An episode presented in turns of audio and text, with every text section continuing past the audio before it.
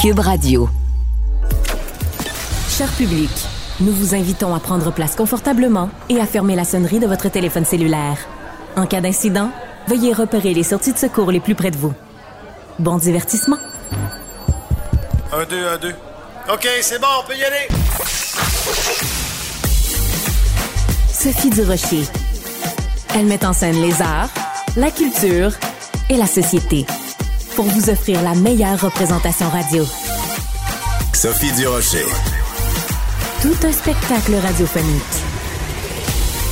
Bonjour tout le monde, j'espère que vous allez bien, que vous avez passé une bonne fin de semaine. En tout cas, moi, ça va bien, ça commence bien la semaine puisque mon, ma première invitée de la journée et de la semaine, c'est quelqu'un pour qui j'ai beaucoup d'admiration, autant au point de vue professionnel qu'au point de vue personnel. Je pense qu'il y a personne qui fait le métier d'intervieweur au Québec qui n'a pas été euh, influencé ou qui n'a pas, à un moment donné, euh, regardé une entrevue de ma prochaine invitée en se disant ah tiens voilà une technique que je pourrais utiliser à un moment donné à un moment donné je parle bien sûr de Sonia Benezra animatrice actrice chanteuse toutes sortes de choses bonjour Sonia Bonjour Sophie, quelle merveilleuse façon de commencer une journée. Merci.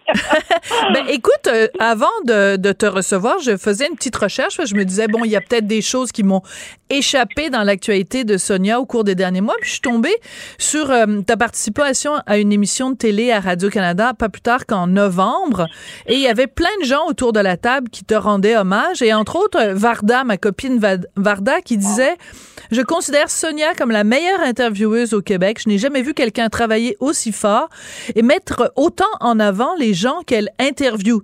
Donc, je me suis dit, ben, il faut que je fasse la même chose avec Sonia. Il faut que je la mette en valeur.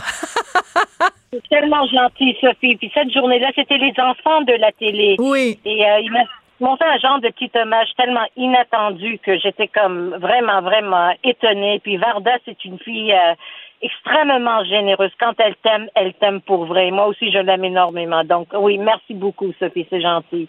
Mais la raison pour laquelle je te reçois aujourd'hui, c'est plus pour une, une, un autre aspect de ta carrière, parce que s'il y a une chose qu'on peut dire à ton sujet, Sonia, c'est que tu es toujours en train de te réinventer. Et même, je dirais que tu jamais là où on pense que tu vas être. Et euh, je te suis sur les médias sociaux, et là, tu as annoncé au cours des derniers jours que tu lançais euh, des vêtements, euh, un manteau absolument magnifique avec le mot amour ou je t'aime écrit dans différentes langues.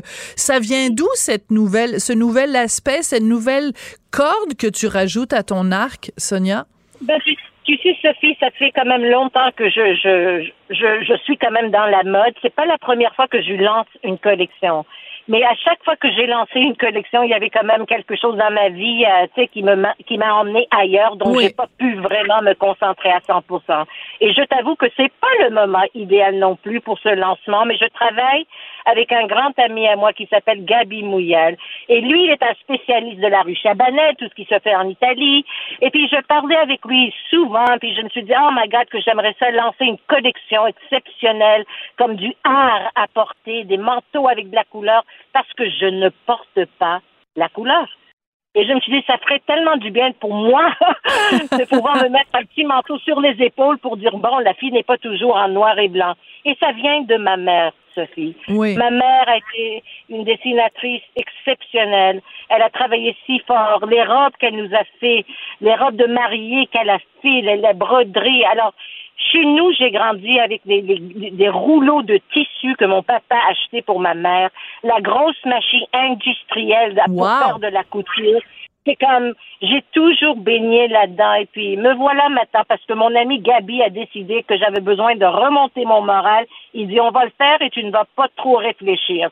Alors je suis très heureuse parce que j'ai choisi des imprimés que je trouve tout le monde peut se trouver quand même dans un. Il y en a qui sont plus flyés que d'autres, mais c'est sur mon site web.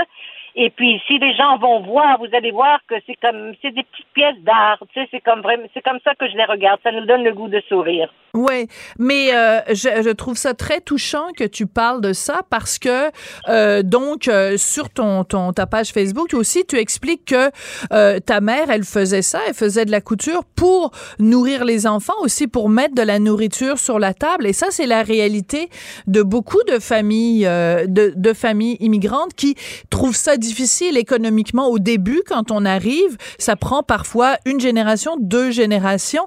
Donc, c'est aussi un hommage à la persévérance et à la résilience de ta maman?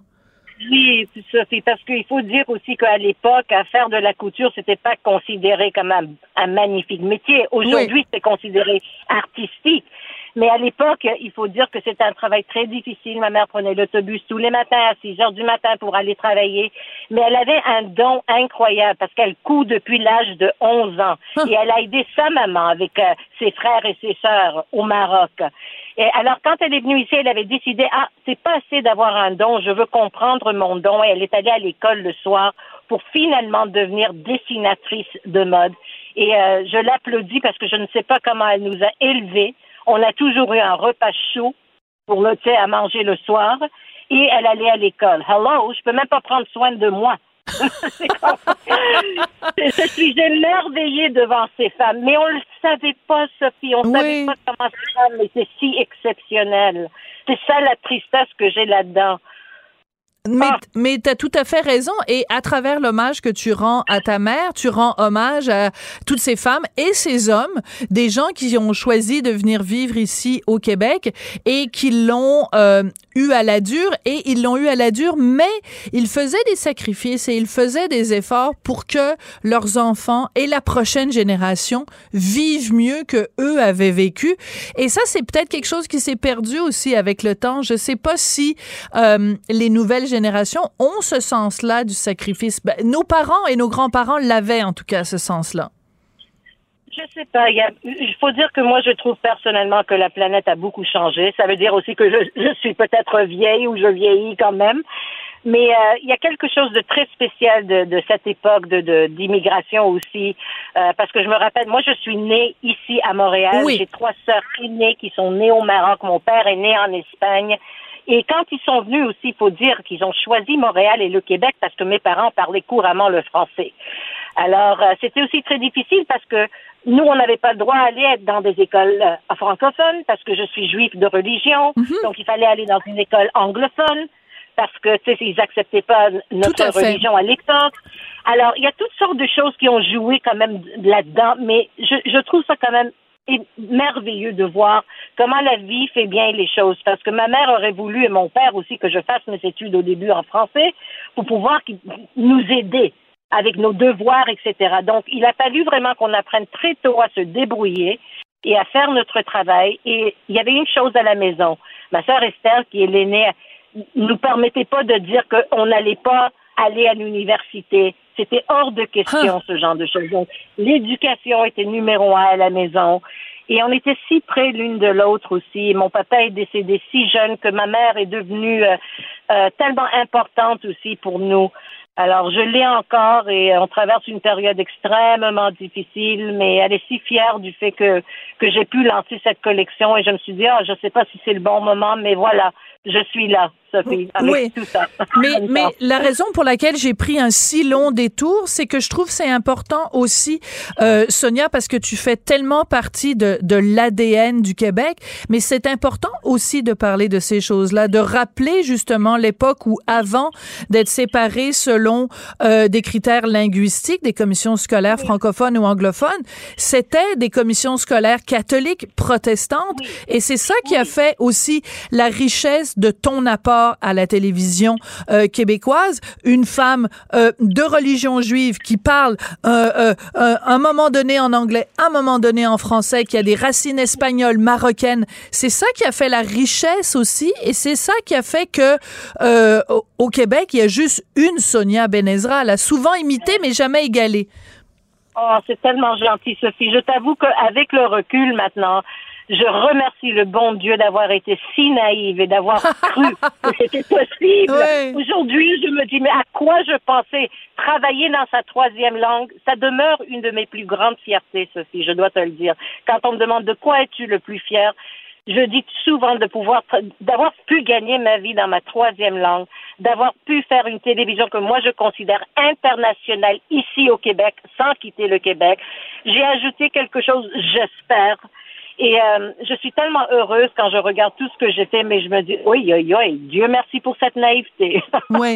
Qu'est-ce que tu réponds aux gens qui disent, on s'ennuie de voir Sonia à la télé, euh, on t'a vu, bon, il y a quelques années quand même à TVA, mais là, en ce moment, là, si quelqu'un veut te voir à la télé, euh, je sais que tu es très prise parce que tu es proche aidante, tu t'occupes de ta maman, mais euh, est-ce qu'il y a des choses qui s'en viennent pour toi à la télévision, dans les médias bientôt parce que les gens s'ennuient de toi? Tu es tellement gentille, Sophie. moi, je suis toujours ouverte à, à ah. revenir, à faire quelque chose de beau. J'aurais voulu même que le show qu'on avait fait à, TVA, qu'on aurait pu le retravailler parce qu'on les avait tous enregistrés. Tout le monde aime.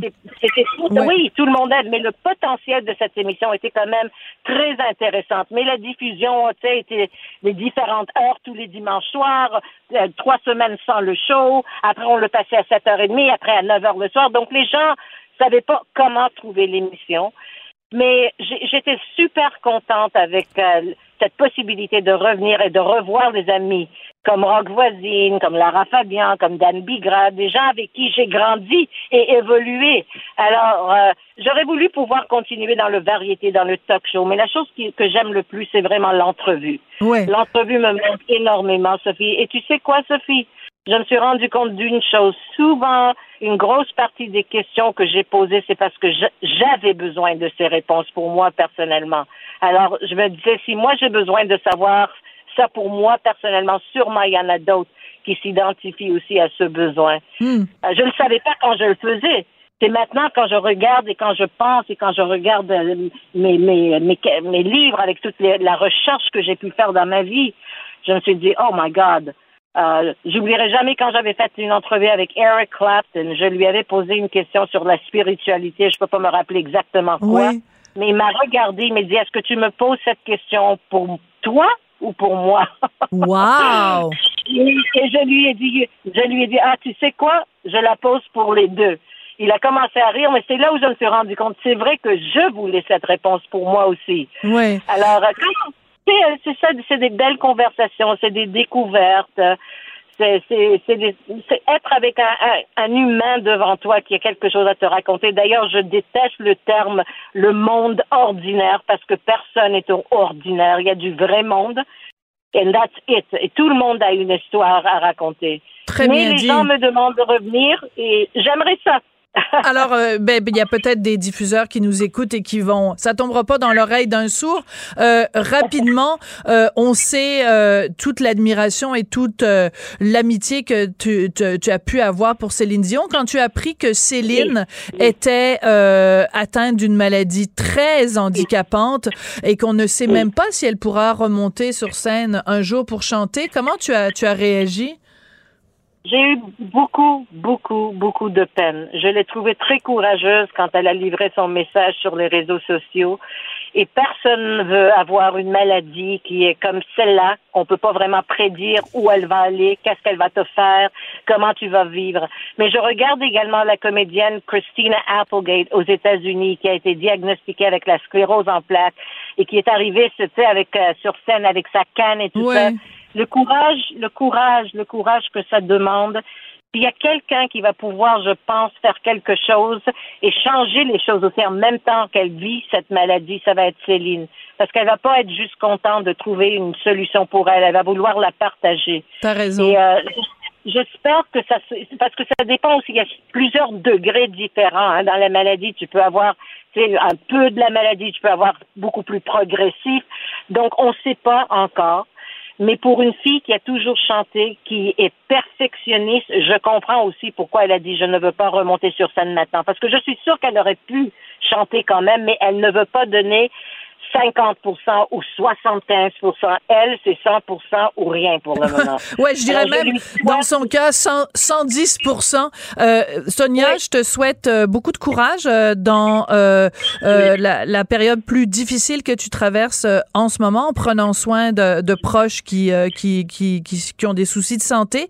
Et puis, écoute, j'encourage tout le monde à aller voir sur ta page Facebook cette collection de manteaux Amore en blanc. Je trouve que c'est tellement toi. C'est euh, vraiment été un plaisir de te parler, puis au plaisir de te revoir très bientôt, Sonia.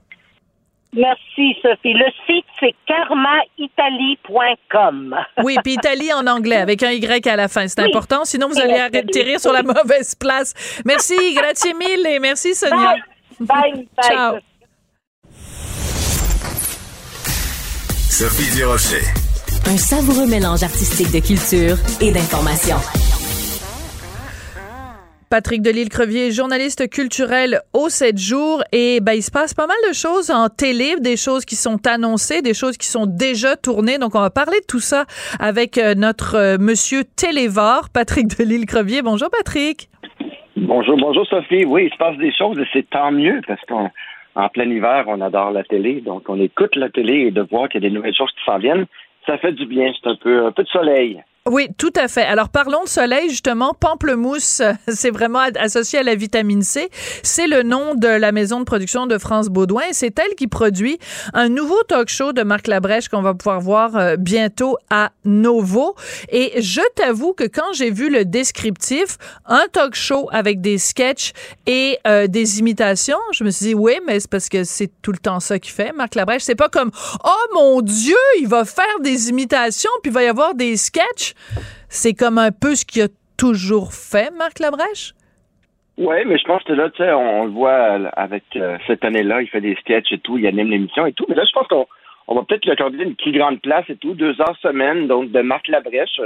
Les Québécois aiment Marc Labrèche et je pense que euh, ça va être euh, ça va être bien accueilli. Je pense que ce qu'il va devenir le nouveau roi de, de Novo. Euh, dis pas ça, dis pas ça à Julie, elle sera pas contente. Ben, Julie reine. Ah, d'accord. Marc, sera le roi. Bon. Donc, euh, je pense que c'est intéressant. Moi, j'aime beaucoup Marc Labrèche. C'est certain que euh, quand tu lis, bon, tu dis oui, effectivement, Sophie, euh, des sketchs, des entrevues, c'est du Marc Labrèche, c'est du Marc Labrèche, mais qui fait mieux du Marc Labrèche que Marc Labrèche? Donc, moi, je suis quand même ravi de voir ça. J'ai hâte de voir. j'aime beaucoup ce qu'il fait avec cette année-là, mais je pense qu'on va accorder peut-être une plus grande place, justement, à Marc Labrèche et moins, euh, moins à la nostalgie et tout qu'on peut voir dans, dans cette émission euh, de Télé-Québec. Oui. Moi, je suis content. Je trouve que c'est un, bel. En plus, c'était une première collaboration de Marc avec euh, Pamplemousse, qui est la boîte de, de notre cher ami France, France Baudouin. Donc, c'est à suivre. C'est, ça va deux fois semaine dès ce printemps. Alors, c'est ça promet sur papier. Effectivement, c'est, c'est c'est rien de nouveau, mais Marc, euh, juste le nom Marc Labrèche risque d'amener euh, un beau public euh, derrière les écrans lors de cette, ces soirées-là. Je me pose quand même la question à savoir quand tu es un diffuseur comme Télé-Québec où ils misent en effet énormément sur une émission comme cette année-là. en plus, Marc Labrèche s'en va donc faire ça à nouveau il est producteur associé, donc euh, extrêmement impliqué dans la production de l'émission. En plus, à cette année-là, il y a lui, mais il y a différents chroniqueurs autour de lui, dont Émilie Perrault et compagnie, euh, uh-huh. Simon Boulris. Là, il va être euh, vraiment seul maître à bord. C'est vraiment un talk show de Marc Labrèche. il y a peut-être des gens qui sont nerveux à Télé-Québec en se disant, coudon, est-ce qu'il est en train de, de nous échapper? parce que, bon, en termes de code d'écoute, il y en a sûrement plus à nouveau qu'il y en a à, Télé-Québec. Euh, en tout cas, la question se pose. Oui, en même temps, il n'y a rien qui est annoncé par rapport à cette année-là. Marc ne quitte pas pour l'instant cette année-là. Et il y a des gens, il y a des, il y a des gens qui arrivent à, travailler sur. Bon, ils sont pas tant de ça, entre toi et moi, Sophie, mais quand même, il y a quand même des gens qui arrivent à travailler sur plusieurs réseaux en même temps.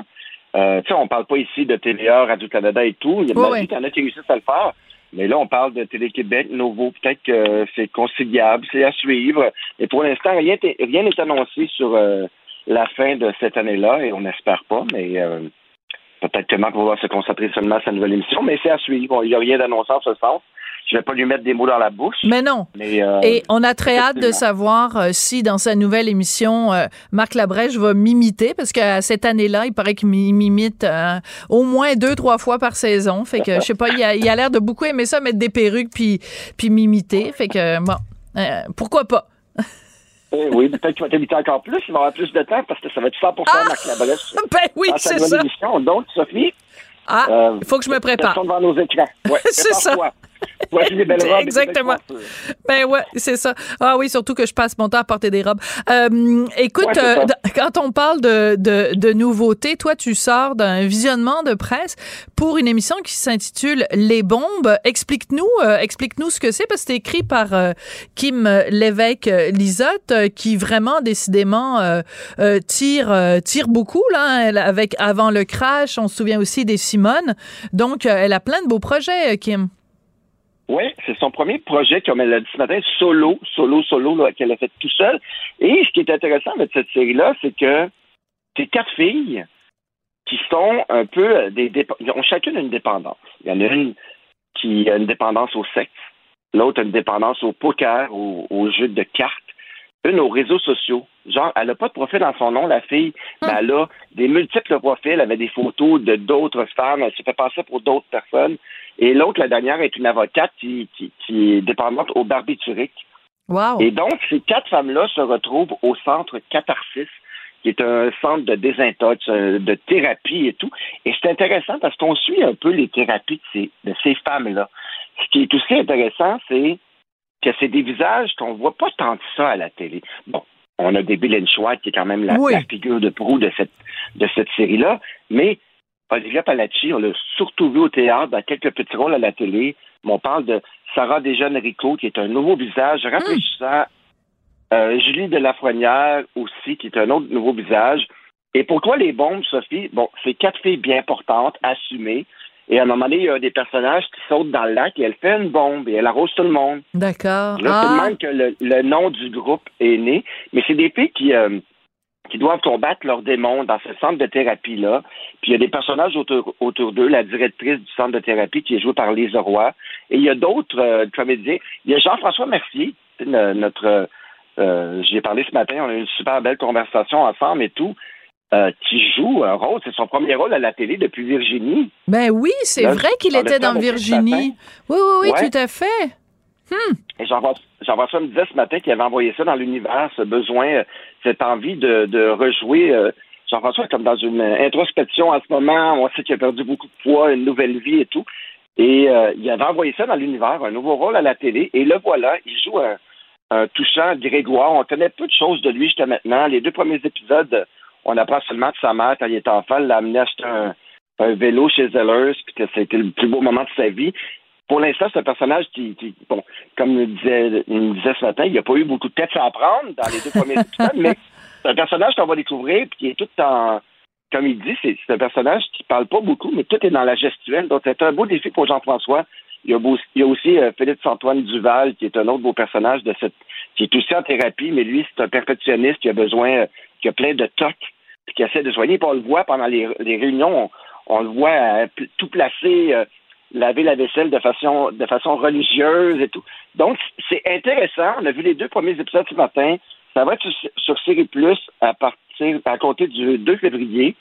C'est six épisodes seulement, mais c'est rafraîchissant, c'est des nouveaux visages, c'est intéressant de les regarder aller puis de voir un peu euh, l'évolution. Il y a des fois, ça rechute. Il y en a une qui avait lancé son téléphone dans le buisson en entrant dans, dans le centre de thérapie, puis on la voit la nuit. Euh, ah ouais. Euh, celle qui est dépendante au. Euh, ouais, ouais, celle qui est dépendante aux réseaux sociaux. Écoute, euh, j'espère juste que c'est pas trop moralisateur et, bien pensant. Donc, on va commencer à regarder ça en février. Et Marc Labrèche, lui, ce sera un petit peu plus tard ce printemps. Ben, écoute, merci beaucoup de nous tenir au courant de toutes ces nouveautés. Et puis, ben, à très bientôt, Patrick. À très bientôt, Sophie. Bye bye. Sophie Durocher. Elle pose les projecteurs sur les acteurs de la nouvelle.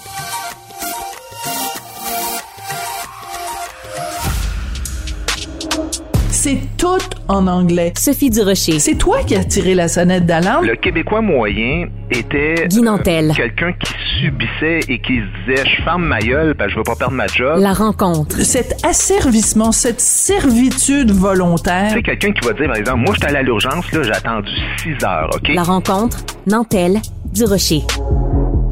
Guy Nantel, euh, Personnellement, je suis découragée euh, des Québécois qui ne s'intéressent pas assez à leur avenir, euh, même à leur présent ou même à leur passé constitutionnel. Est-ce que tu partages mon découragement?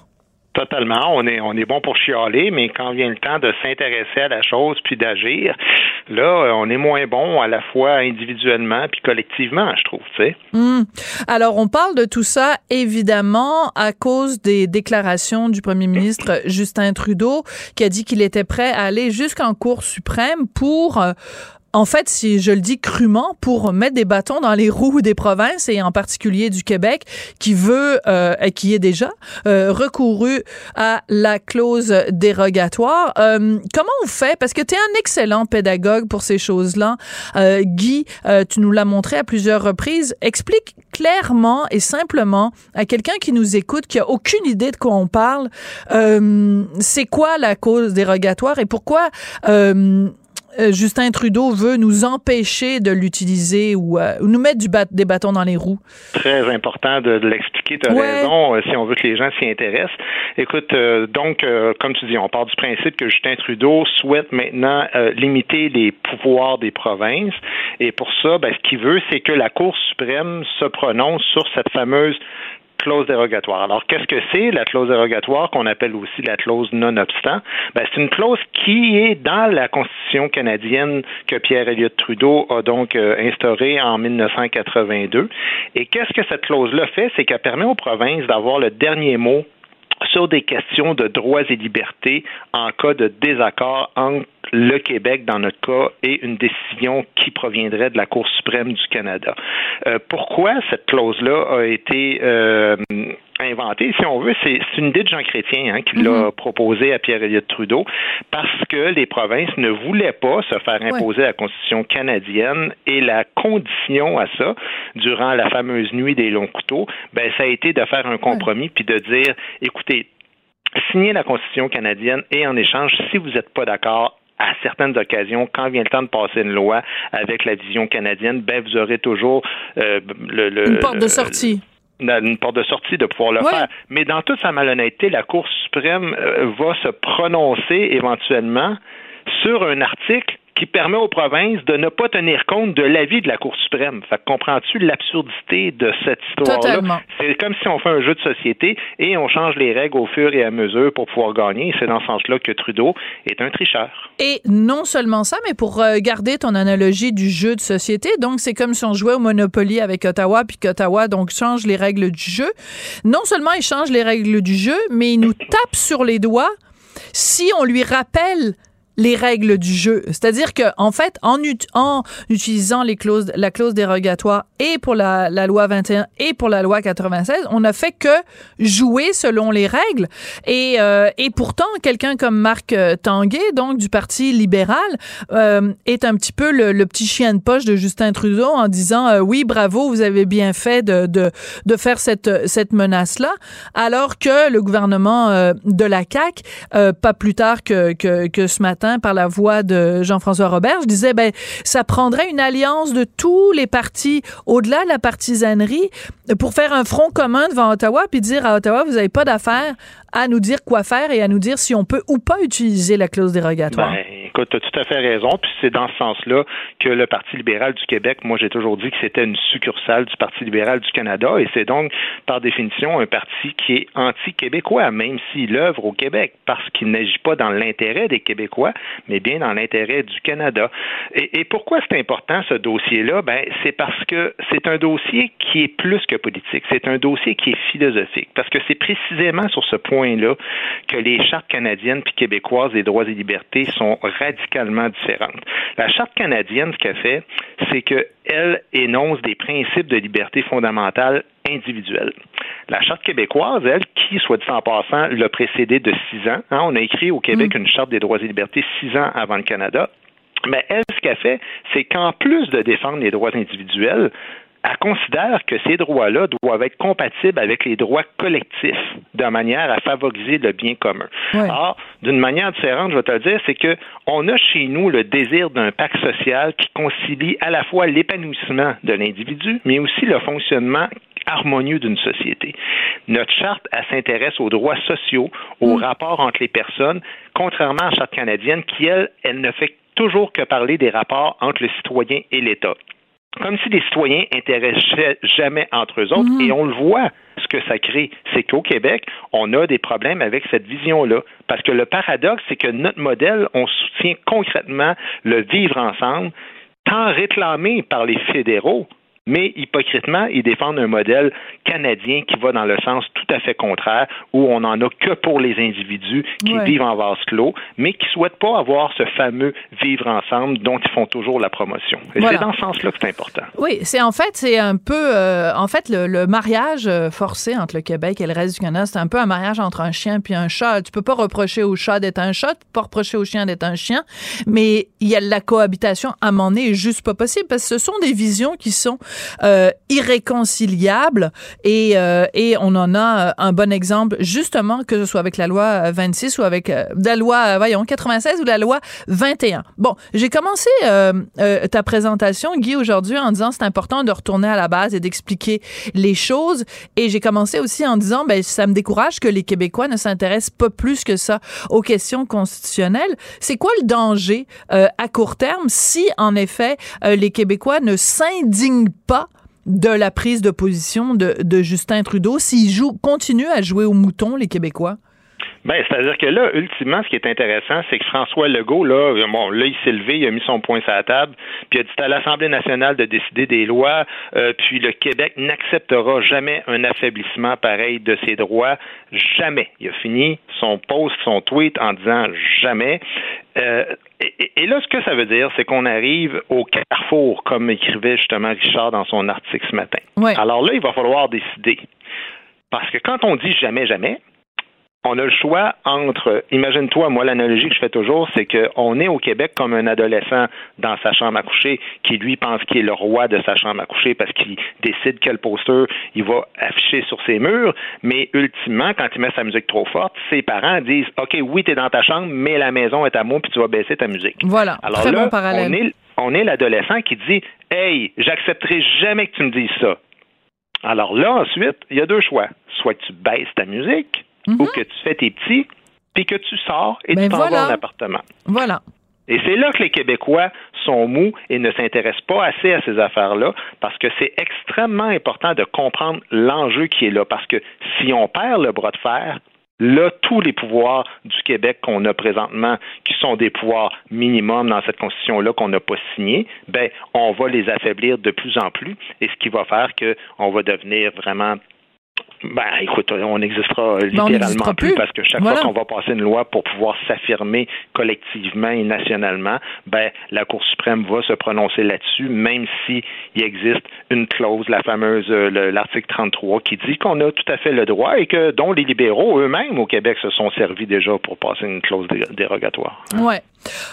Bon, ben écoute, euh, espérons que les euh, Québécoises vont se laisser pousser une colonne vertébrale, qui vont se tenir debout, puis qui vont euh, arrêter de faire des petits yeux doux à, à, un pouvoir central qui est, qui est trop fort et qui est trop qui fait trop d'ingérence. Mais on peut quand même saluer au passage la fermeté dont a fait pas dont a fait preuve pardon François Legault quand même. C'est mais on ben, ça dépend Sophie. On, peut la saluer dans mesure où elle est accompagnée d'autres choses. Oui, oui, bien sûr il va devenir Robert Bourassa, quoi qu'on dise, quoi qu'on fasse, mais finalement, on fasse rien.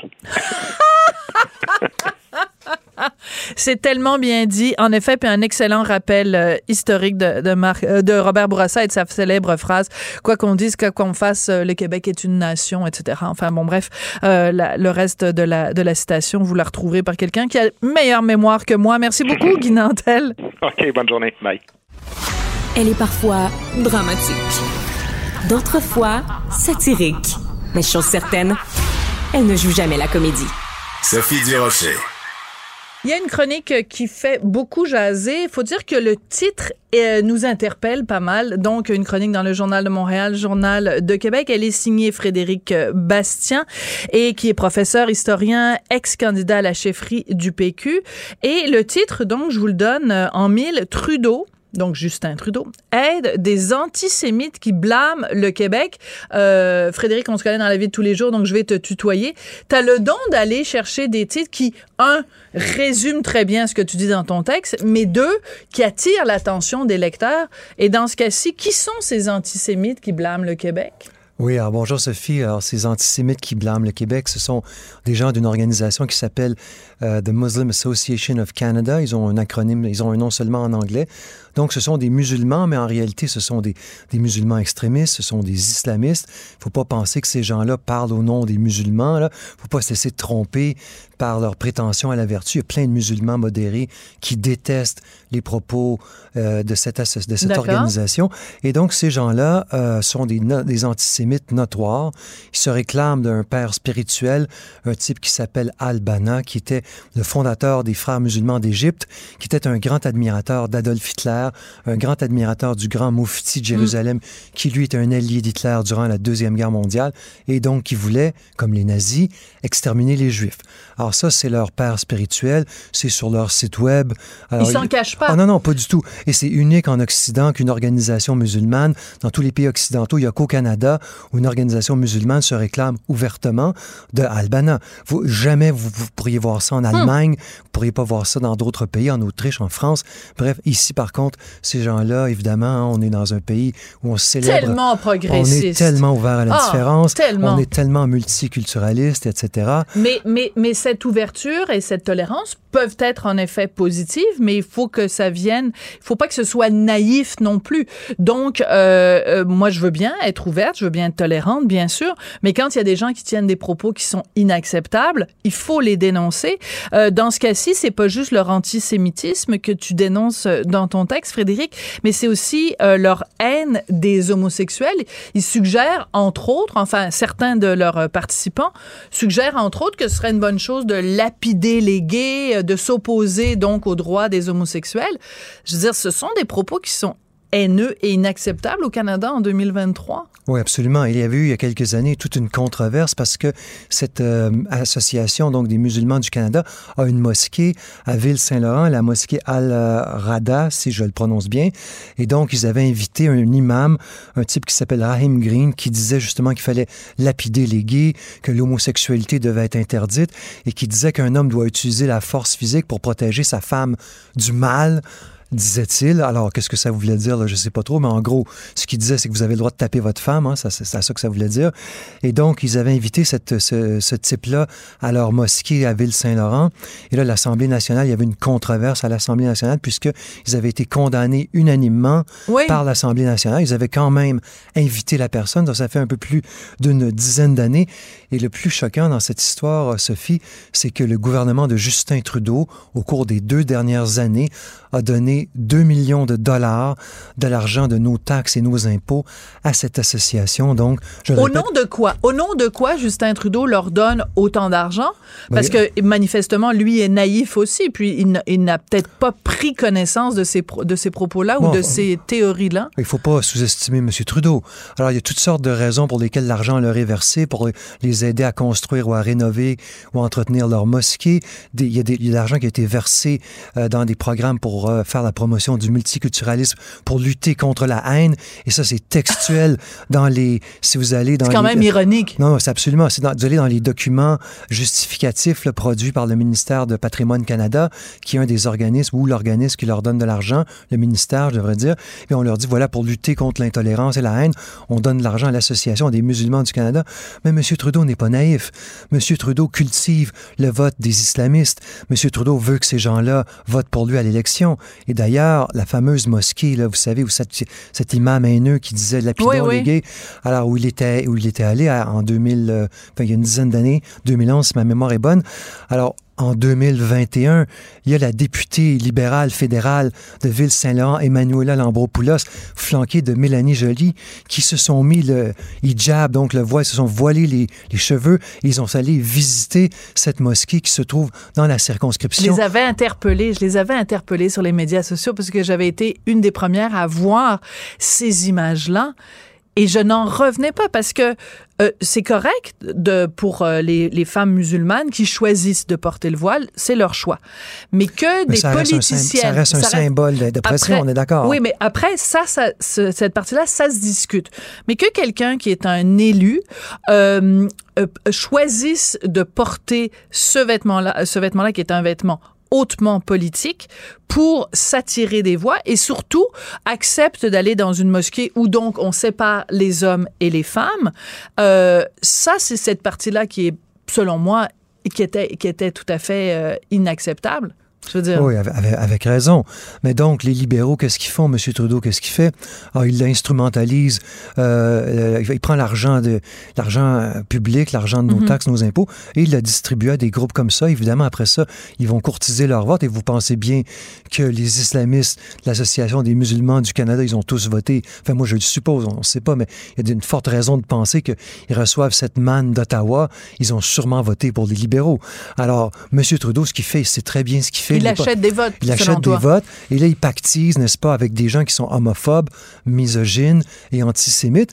Et après ça, il nous annonce, vous, en, vous en avez discuté aujourd'hui à votre émission avec d'autres invités, il nous annonce qu'il va peut-être aller en Cour suprême pour s'attaquer à la loi 21, demander que la clause dérogatoire mm. ne puisse plus être utilisée autant qu'auparavant. Parce que là, évidemment, la loi 21, la laïcité au Québec, c'est terrible, c'est inacceptable, mais financer des organisations comme... Ça, c'est correct c'est correct, il n'y a aucun problème. Mais c'est intéressant parce que, bon, évidemment, ça fait plusieurs chroniques, plusieurs blogs que tu fais sur le site du Journal de Montréal, Journal de Québec, qui tournent autour de cette idée-là. C'est comme s'il y avait deux formes de, de de tolérance euh, au Canada, qu'il y, en a, certaines qui sont acceptables et d'autres pas. Il y a, un double standard, absolument. il, y a, vraiment un deux poids, deux mesures où, dans certains cas, on dit c'est c'est très, très, très, très, très vilain de dire des choses contre les gays. Ah, par contre, si tu es toi-même membre d'une minorité religieuse, ben, on va fermer les yeux si tu dis du mal des gays. Non, tous les propos homophobes devraient être dénoncés, tous les propos haineux, comme par exemple des propos antisémites, devraient être dénoncés ou misogynes devraient être dénoncés. Pourquoi, au nom de la, de la religion, on autorise ces gens-là euh, à le dire, alors que normalement, tout le monde... Euh, je disais, pourquoi il n'y a pas des, étudiants de l'Université McGill qui sont allés manifester? Ben, mais... Vous savez, c'est parce qu'on se fait, on se fait constamment rabattre le, le caca avec l'idée qu'on est une société islamophobe, qu'il y a de l'islamophobie. M. Trudeau là, va débloquer des fonds publics. À Ottawa, ils sont dans un processus d'embauche d'un commissaire à l'islamophobie.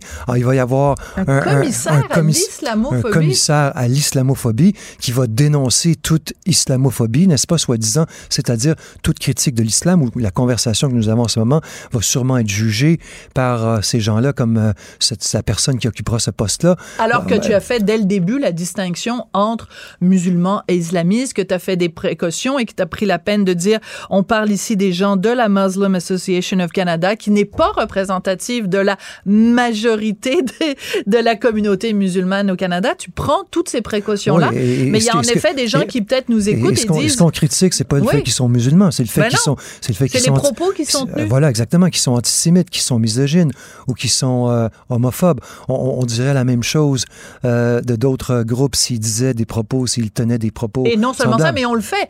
Tu sais, on peut pas. Moi, je dénonce Rambo Gauthier qui traite Patrick Huard de tapette. Ben, je vais aussi dénoncer ces gens-là qui, qui tiennent des propos qui disent qu'il faut lapider les gays. Et pourtant, personne va m'accuser d'être rambophobe ou Gauthier-phobe. Voilà, exactement. Bizarrement. Oui, voilà, hein? tout à fait. C'est quand même étrange. Frédéric, c'est toujours intéressant de te parler. Puis je te le disais au début, avant que les micros s'ouvrent, tu pourrais quasiment écrire tous les jours sur ce genre de dossier-là parce qu'il y a tellement d'histoires euh, à, à, découvrir et à dénoncer. Je rappelle que tu es professeur historien, ex-candidat à la chefferie du PQ. Donc, vous pouvez lire ce texte. Trudeau aide des antisémites qui blâment le Québec dans euh, le site du Journal de Montréal, Journal de Québec. C'est comme ça que se termine l'émission. Merci beaucoup à Marianne Bessette à la recherche, Charlie Marchand à la réalisation, la mise en onde. Merci beaucoup et à très bientôt. Cube Radio.